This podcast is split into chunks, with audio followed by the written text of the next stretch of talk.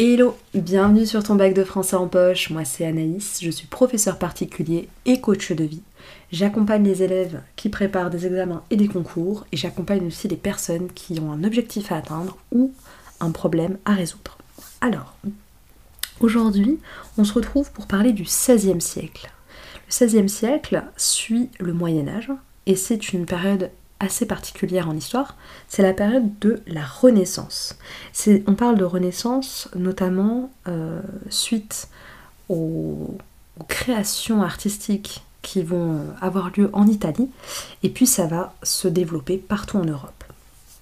Alors, dans cette, euh, période, ce qu'il faut retenir au niveau euh, historique et politique, c'est surtout euh, c'est surtout en fait la réforme en fait du catholicisme par Martin Luther.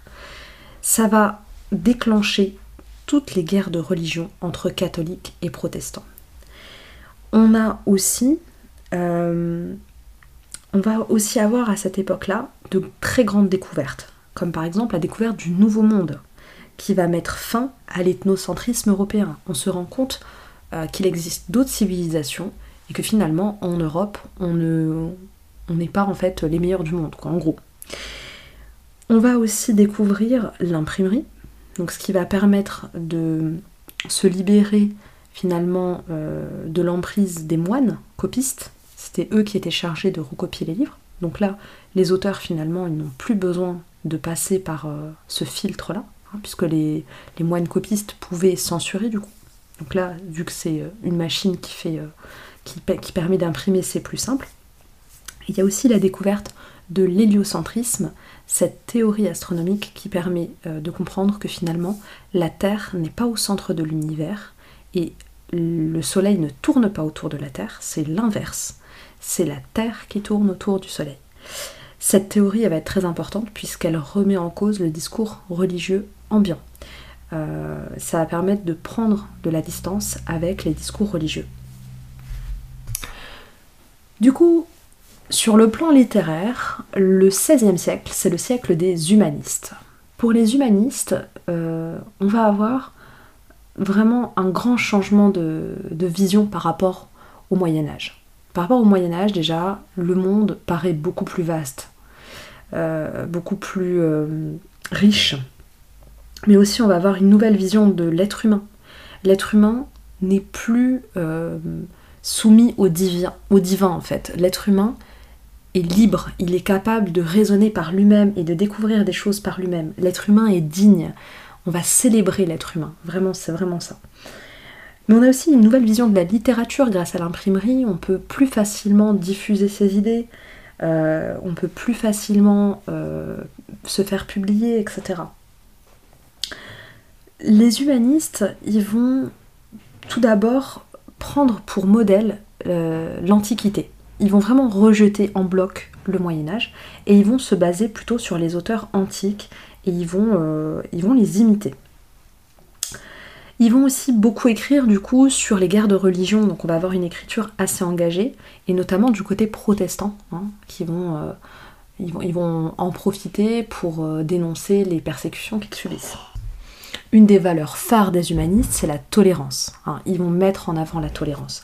La tolérance, c'est aussi ce qu'ils vont mettre en avant lors des voyages. Hein. La tolérance par rapport aux nouvelles cultures qu'ils vont découvrir. Euh, donc ça, c'est une de leurs grandes, grandes, grandes euh, valeurs. Outre valeur pour les humanistes, après la liberté et la tolérance, c'est le savoir. Le savoir, c'est quelque chose de très important pour eux. Ils vont s'intéresser de très près à l'éducation, qui est l'un des thèmes principaux en fait euh, de ces auteurs-là. L'éducation, ils vont prôner une éducation plus intelligente, plus adaptée, plus euh, respectueuse de l'enfant, en fait. Ils vont du coup remettre en cause l'éducation moyenâgeuse, l'éducation euh, qui reposait sur de la violence, sur euh, la répétition forcée, un peu comme un gavage doigt où on devait apprendre tout par cœur sans forcément comprendre ce qu'on apprenait. Globalement, tout ce qui vient du Moyen Âge est rejeté, mis à part euh, peut-être les valeurs de la chevalerie et l'idéal courtois qui continuent finalement à, fonctionner.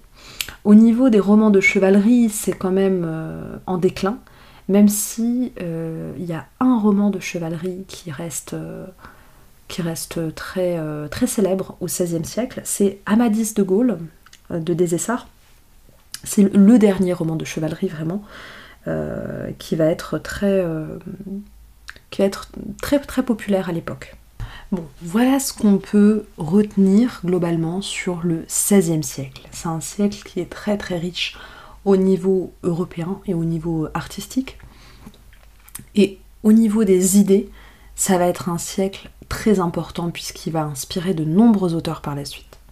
Voilà, cet épisode est fini. J'espère qu'il te sera utile. Mets-moi 5 étoiles si c'est le cas.